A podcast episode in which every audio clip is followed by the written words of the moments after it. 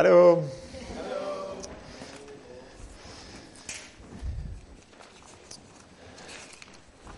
Il fait beau.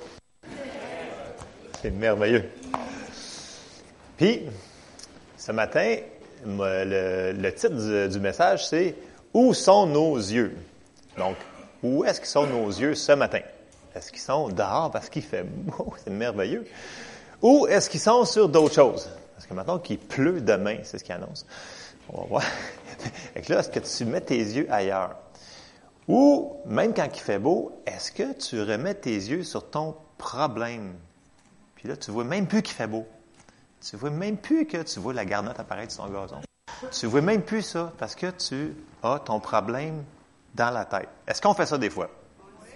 Souvent, on fait ça, hein? Qu'est-ce que l'on considère? Qu'est-ce que l'on regarde? C'est ce qu'on va considérer. Puis, la Bible nous dit qu'il ne faut pas considérer certaines choses. C'est là-dessus qu'on va parler ce matin. Alors, on va commencer tout de suite dans un passage de l'Écriture, Hébreu 12, 1 à 4. Pendant qu'Étienne essaie de me sortir de la cave de ce micro-là. Tu me dis s'il faut que je le bouge. Hein? Donc, Hébreu 12, 1 à 4 nous dit ceci.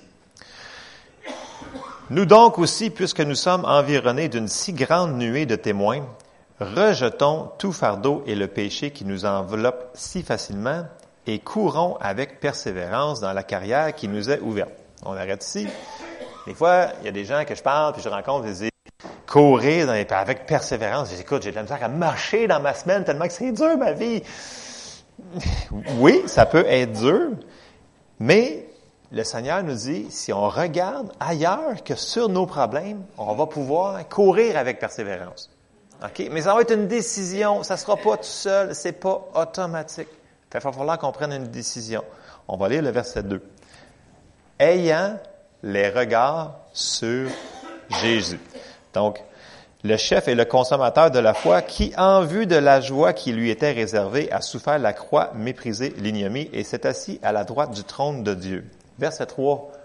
Considérez, c'est ça que vous devez considérer. Considérez en effet que celui qui a supporté contre sa personne une telle opposition de la part des pécheurs, afin que vous ne vous lassiez point l'âme découragée. Donc, on peut être découragé des fois? Oui. Il faut faire attention. Donc, il faut mettre nos yeux au bon endroit. Verset 4. Vous n'avez pas encore résisté jusqu'au sang en luttant contre le péché.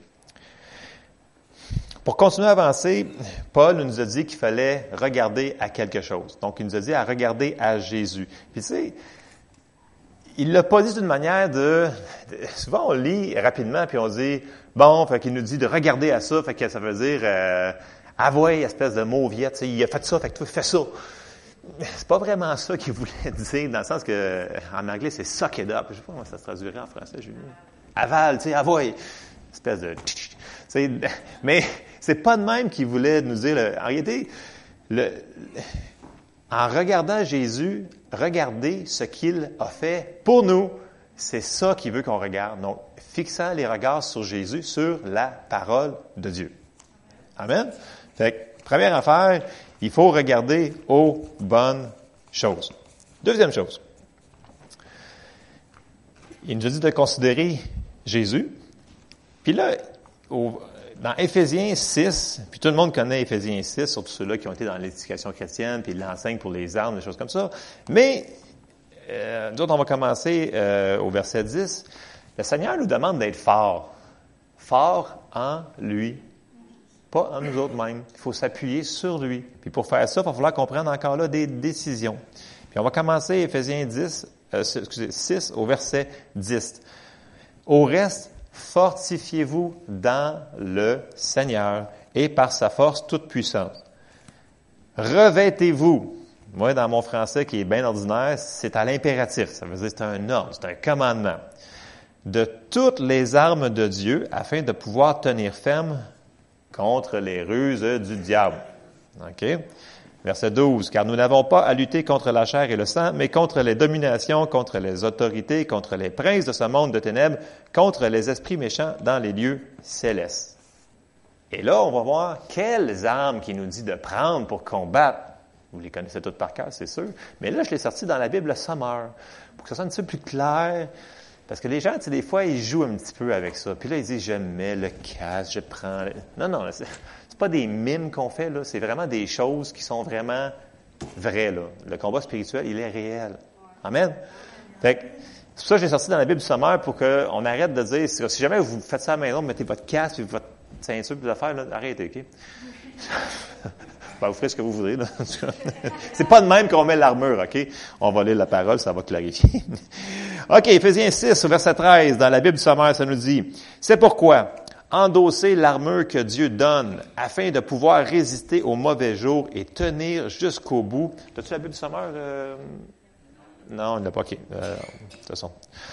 OK. Euh, pour, et tenir jusqu'au bout après avoir fait tout ce qu'il était possible. Verset 14. Tenez donc ferme. Ayez autour de la taille la vérité pour ceinture et revêtez-vous de la droiture en guise de cuirasse. Ayez pour chaussure à vos pieds la disponibilité à servir l'évangile de la paix. Verset 16. En toutes circonstances, saisissez-vous de la foi comme d'un bouclier avec lequel vous pourrez éteindre toutes les flèches enflammées du diable. Prenez le salut pour casque et l'épée de l'esprit, c'est-à-dire la parole de Dieu. Et verset 18, en toutes circonstances, faites toutes sortes de prières et de requêtes sous la conduite de l'esprit.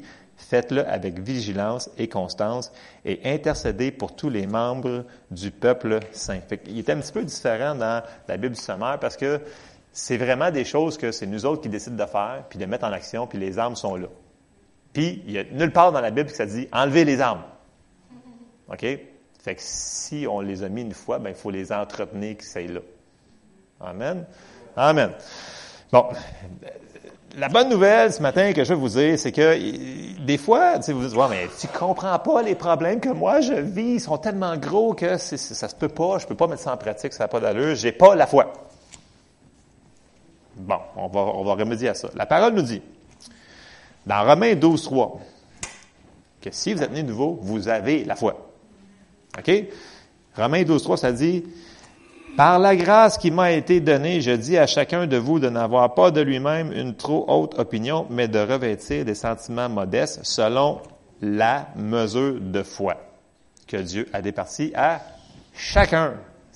C'est à tout le monde. C'est vraiment, le verset est très clair, c'est que la foi a été donnée à tout le monde. Tu donnes ta vie à Jésus, tu as de la foi en toi. Amen. Bon. après ça, excuse numéro deux, c'est que peut-être que ma foi est trop petite. Peut-être que ça fonctionnera pas parce que c'est pas vrai, c'est un mensonge. Avec une petite foi, Dieu peut l'apprendre. Il peut faire des miracles avec cette affaire-là. C'est tellement puissant, la foi. Alors, on va lire dans Matthieu 14 l'histoire de Pierre qui marche sur l'eau. Donc, vous la connaissez tous, mais on va la regarder, on va l'examiner un petit peu pour voir qu'est-ce qui a fait Pierre.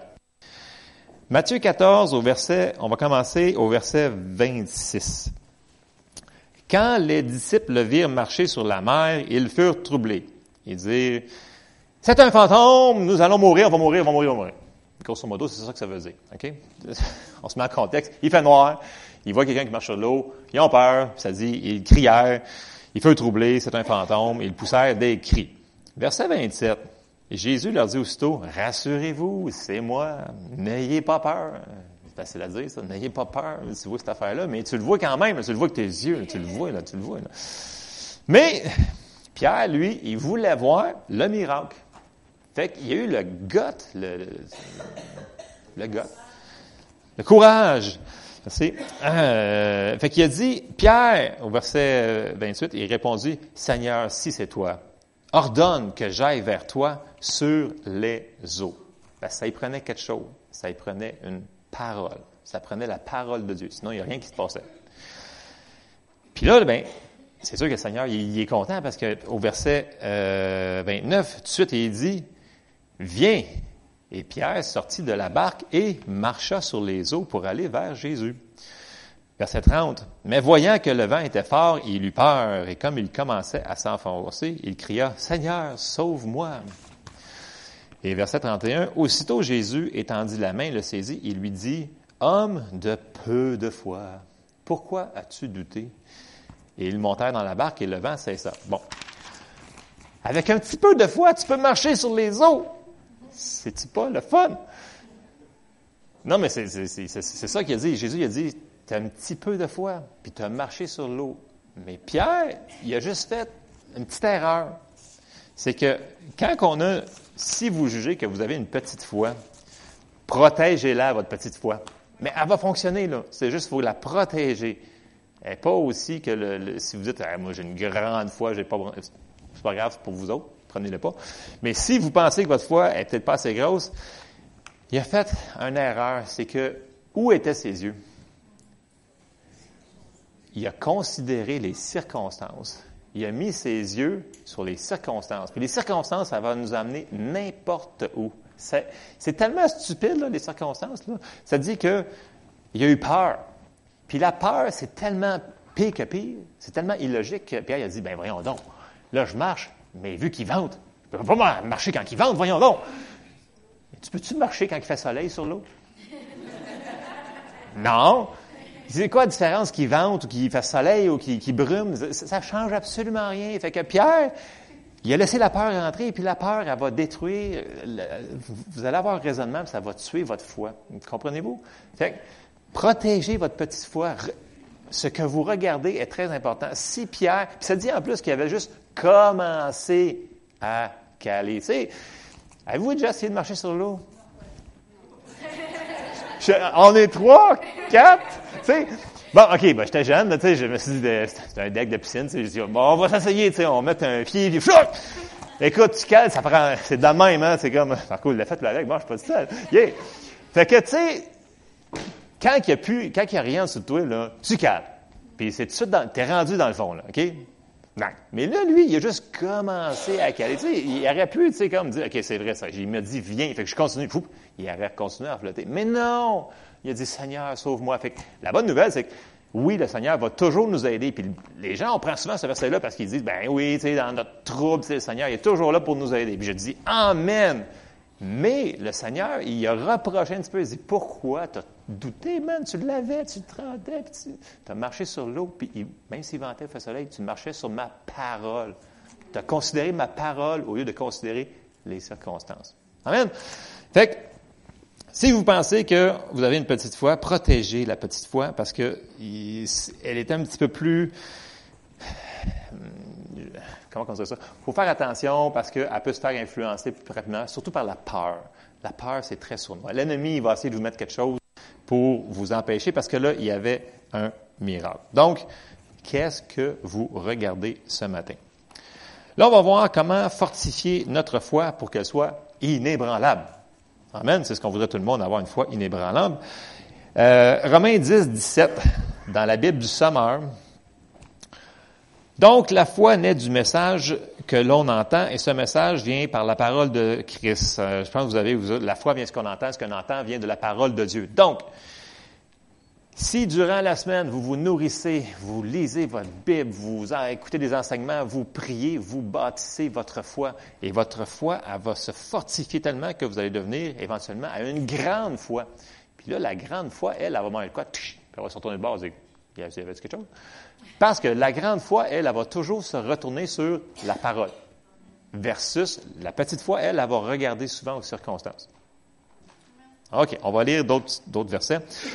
Dans Matthieu 8, 5 à 13, dans la Bible du Sommeur, j'étais un petit peu étonnant matin parce que j'ai fait d'autres traductions. J'étais sûr qu'on les avait, la, Bible du Sommeur là-dedans. Euh, Matthieu 8, verset 5. Jésus entrait à Capernaum quand un officier romain l'aborda et le supplia, Seigneur, mon serviteur est couché chez moi, il est paralysé, il souffre terriblement. Au verset 7. Jésus répond, Je vais chez toi, lui répondit Jésus, et je le guérirai. Il venait de dire la parole. Seigneur, dit alors l'officier, je ne remplis pas les conditions pour te recevoir dans ma maison, mais tu n'as qu'un mot à dire et mon serviteur sera guéri, car moi-même je suis un officier subalterne, mais j'ai des soldats sous mes ordres, et quand je dis à l'un va, il va, et quand je dis à un viens, il vient, et quand je dis à mon esclave fais ceci, il le fait. Donc c'est un homme d'autorité, il comprend le tac, tac, tac, ça marche de même. En attendant cela, Jésus fut rempli d'admiration Et s'adressant à ceux qui le suivaient, il y avait tous ses disciples autour de lui, il dit, Vraiment, je vous l'assure, chez personne en Israël, je n'ai trouvé une telle foi. Je vous le déclare, beaucoup viendront de l'Orient et de l'Occident et prendront place à table auprès d'Abraham, Isaac et de Jacob dans le royaume des cieux. Mais ceux qui devaient hériter du royaume, ceux-là seront jetés dans les ténèbres du dehors. Là, il y aura des pleurs et d'amers regrets. Puis Jésus dit à l'officier, Rentre chez toi et qu'il te soit fait selon ce que tu as cru. Et à l'heure même, son serviteur fut guéri. Jésus était tellement impressionné, parce que tout ce qu'il voulait le centenier, il dit, donne-moi juste la parole. C'est tout. Puis Jésus a dit, ça, c'est la plus grande foi que j'ai vue dans toute ma vie. Donc, si on s'accroche sur sa parole, puis on dit, c'est ça, c'est ça, malgré les circonstances qui vendent, qui fait pas beau, qui, qui, qui c'est ça une grande foi. La grande foi va rester ancrée sur la parole. Puis, le Seigneur veut qu'on prenne le temps pour devenir comme le centurion pour avoir une grande foi. C'est ça, c'est ça qu'il veut qu'on fasse. Il veut qu'on, qu'on continue à se construire sur, sur notre foi. Puis je, voulais, je l'ai sorti dans Luc 7. C'est la même histoire. Puis là, vous allez voir comment grande était la foi du centurion. Dans Luc 7, au verset 2 à 10, c'est la même histoire. Dans la Louis II, ça dit au verset 2, un centenier avait un serviteur auquel il était très attaché et qui se trouvait malade sur le point de mourir. Ayant entendu parler de Jésus, il lui envoya quelques anciens des Juifs pour le prier de venir, de venir guérir son serviteur. Pas lui qui a été. Ils arrivèrent auprès de Jésus et lui adressèrent d'instantes supplications disant, il mérite que tu lui accordes cela, car il aime notre nation et c'est lui qui a bâti notre synagogue. Verset 6. Jésus étant allé avec eux n'était guère éloigné de la maison quand le centenier envoya des amis pour lui dire, Seigneur, ne prends pas tant de peine, car je ne suis pas digne que tu entres sous mon toit. Il y a un monde qui aurait dit ça. Jésus s'en chez vous, puis non, mais lui, il voulait juste, il voulait quoi? Il voulait la parole. Il voulait juste qu'il dise la parole. Verset 7, c'est aussi pour cela que je ne me suis pas cru digne d'aller en personne vers toi, mais dis un mot et mon serviteur sera guéri. Verset 8, car moi qui suis soumis à des supérieurs, j'ai des soldats sous mes ordres, et je dis à l'un va et il va, à l'autre viens et il vient, et à mon serviteur fais cela et il le fait. Lorsque Jésus entendu ces paroles, il admira le centenier. C'est des paroles fortes. Et se tournant vers la foule qui le suivait, il dit, Je vous le dis, même en Israël, je n'ai pas trouvé une aussi grande foi. De retour à la maison, les gens envoyés par le centenier trouvèrent guéri le serviteur qui, a, qui avait été malade. Dit un mot seulement. C'était un gars de l'armée, il était habitué d'avoir les commandements, puis il comprenait le principe du royaume. Le royaume fonctionne comme ça. C'est des paroles. Puis lui, il a pris cette parole-là, puis il l'a pris, puis il l'a appliqué. Puis il y a eu le miroir. Euh, le, miroir il y a eu le miracle dans sa vie.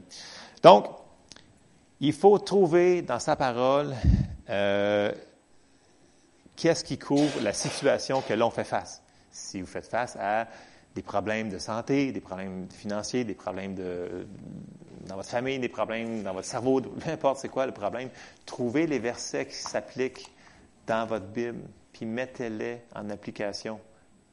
Vous avez la foi, on a la foi. Peu importe la grosseur de votre foi, ça va fonctionner. Amen. Ça va fonctionner. Puis, dans Hébreu 6, 12, ça dit ceci. Ça dit que ça ne sera pas toujours instantané. C'est pour ça que des fois, on lâche parce qu'on se dit, voyons, je l'ai fait hier, puis je l'ai dit, puis j'ai plus de verset, puis là, ben, aujourd'hui, ben, je le vois encore. Ben, continue. Parce que dans la Bible, ça nous dit, au verset 12, en sorte que vous ne vous relâchiez point et que vous imitiez ceux qui, par la foi et la persévérance ou la patience, dépendamment des Bibles que vous avez, héritent des promesses. Dès que vous allez Trouvez la parole qui couvre votre situation. Tenez-vous dessus. Elle va fonctionner avec votre foi. Que votre foi, c'est grosse de même, grosse de même, grosse de même. C'est pas grave, elle va fonctionner. Amen? Puis là, quand vous allez entendre la parole qui va couvrir votre situation, tenez-la à tout prix, ne la lâchez pas. Écoutez, le diable a tellement peur que vous preniez la parole au sérieux puis que vous agissiez dessus que Jésus l'explique dans la parabole des terrains, que l'ennemi veut tout de suite l'enlever parce que c'est trop dangereux pour lui. Amen. On va aller voir dans la parabole des terrains ce que Jésus y explique à ses disciples. Vous allez comprendre un peu ce que je veux dire. J'ai sorti cela dans Marc, au verset 14.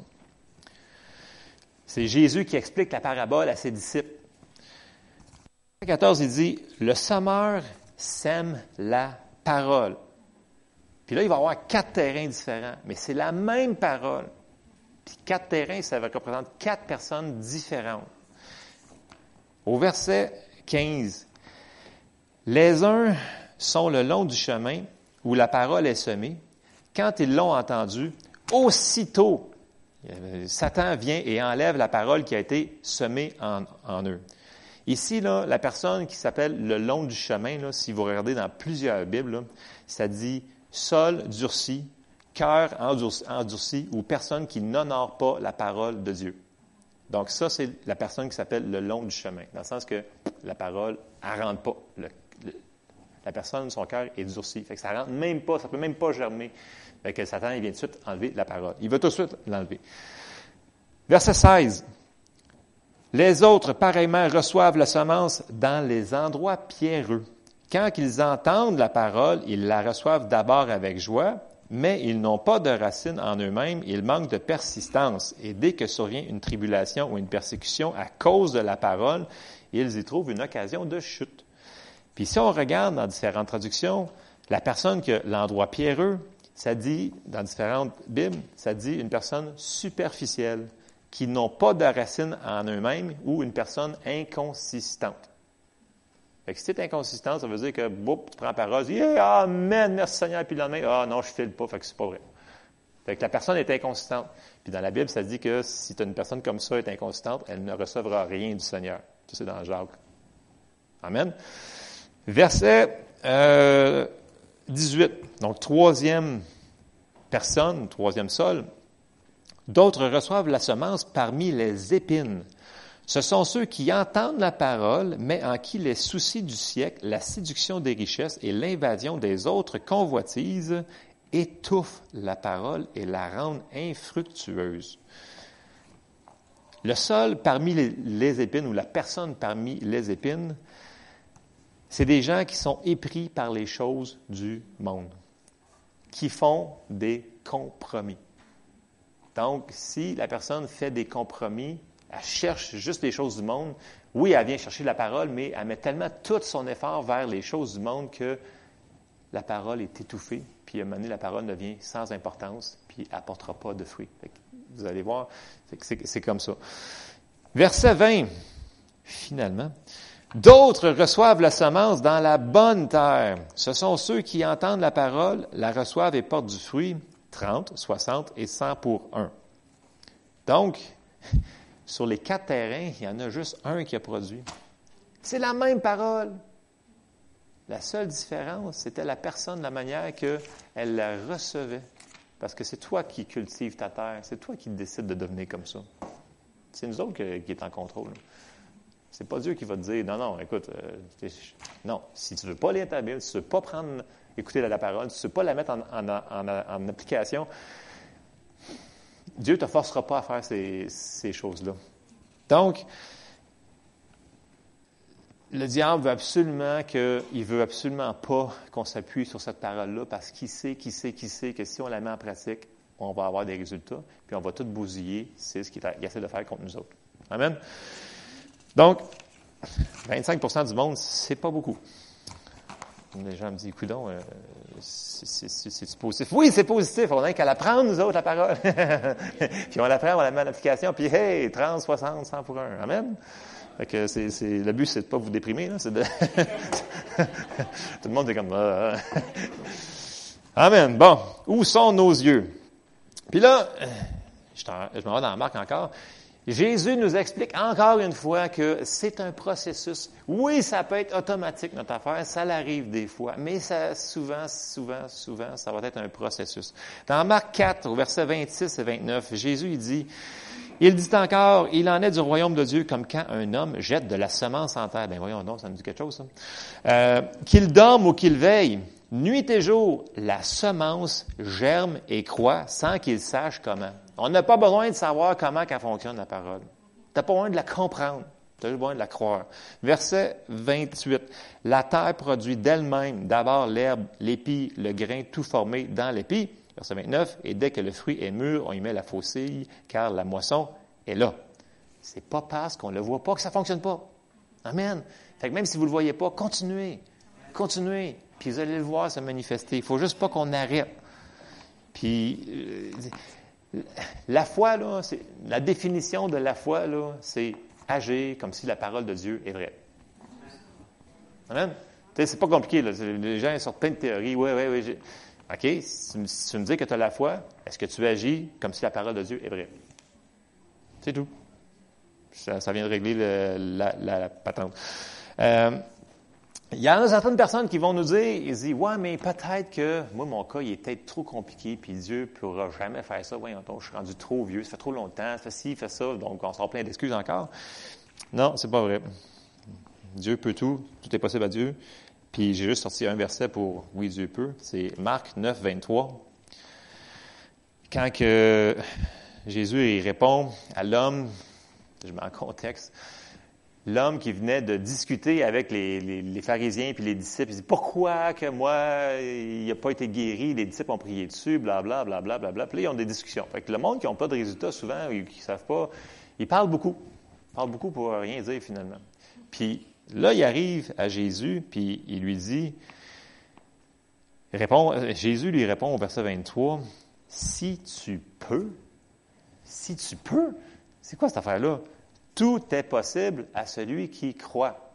Puis là, tout après, il répond, ben, viens au secours de mon incrédulité. Puis Jésus, il l'a, guéri. Dans le sens que Jésus était comme, si je peux, ben oui, je peux. Toi, est-ce que tu crois? Oh, on, lance la balle dans, notre camp. Fait que, oui, Dieu peut. Là, les autres vont me dire, ouais, mais est-ce qu'il veut?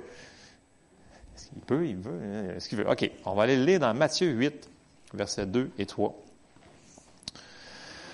Matthieu 8, 2, excusez, Matthieu 8, verset 2. Et voici un lépreux, s'étant approché, se prosternant devant lui et dit, Seigneur, si tu le veux, tu peux me rendre peu. Au verset 3, Jésus étendit la main, le toucha et dit, Je le veux, sois pur. Aussitôt, il fut purifié de sa lèpre. Dans certaines traductions, il dit, Je le veux de tout mon cœur. Je le veux. Fait si Dieu le veut, Dieu il peut. Hey, allô, ça va bien notre affaire? Fait mettez vos regards, mettons, je, je parle à moi qui en passant, mettons nos regards sur la parole de Dieu. Considérons ce qu'il a fait pour nous. Considérons tout ce qu'il nous a acquis pour nous. Puis persévérons. Ça va prendre un petit peu de persévérance, c'est vrai. Ça ne sera pas facile. C'est pas vrai que ça va être facile. Mais le Seigneur va nous donner la grâce de le faire. Amen. Puis je suis pas pour ceux qui vont vous dire, ah, ça va être tellement dur que ça, tu vas avoir la face, la tête tout le long. Tu vas... Non, non, non, non. Parce que ça va être dur parce que ça demande une décision. Parce que l'ennemi va venir et va dire, non, non, regarde, regarde au vent, regarde à ça. Là, il faut que tu dises, non, c'est vrai, on m'a dit de pas regarder ça, il faut que je regarde la parole. Tu sais, on a souvent parlé que par la foi, il ne faut pas nier les circonstances, il faut juste mettre la parole de Dieu par-dessus. C'est ça qu'il faut faire. Alors, fixons nos regards sur la parole, puis soyons persévérants, puis on va voir des percées dans nos vies. Amen. On se lève ensemble.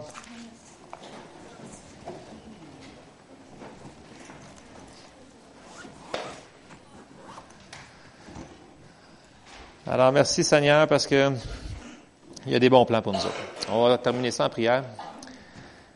Seigneur, on te remercie, Seigneur, parce que tu as des bons plans pour nos vies, Seigneur. Puis on remercie parce que tu veux nous aider, parce que tu peux nous aider, Seigneur. Puis tu veux juste qu'on te demande, Seigneur, accès, Seigneur. Puis je te demande pour chacun d'entre nous ce matin, Seigneur, de nous donner, donne-nous, ouvre les yeux dans notre cœur, dis-nous sur quelle parole nous appuyer, sur quel verset, Seigneur, que tu nous as donné, que tu as acquis pour que tu puisses travailler, puis que notre foi, même peu importe où est-ce qu'elle est, Seigneur, que tu puisses t'en servir pour faire des miracles dans toutes les situations des vies des gens qui sont ici. Je te remercie, Seigneur, parce que tu le fais. On te remercie d'avance pour ce que tu fais dans nos vies, dans le nom de Jésus. Amen. Soyez bénis.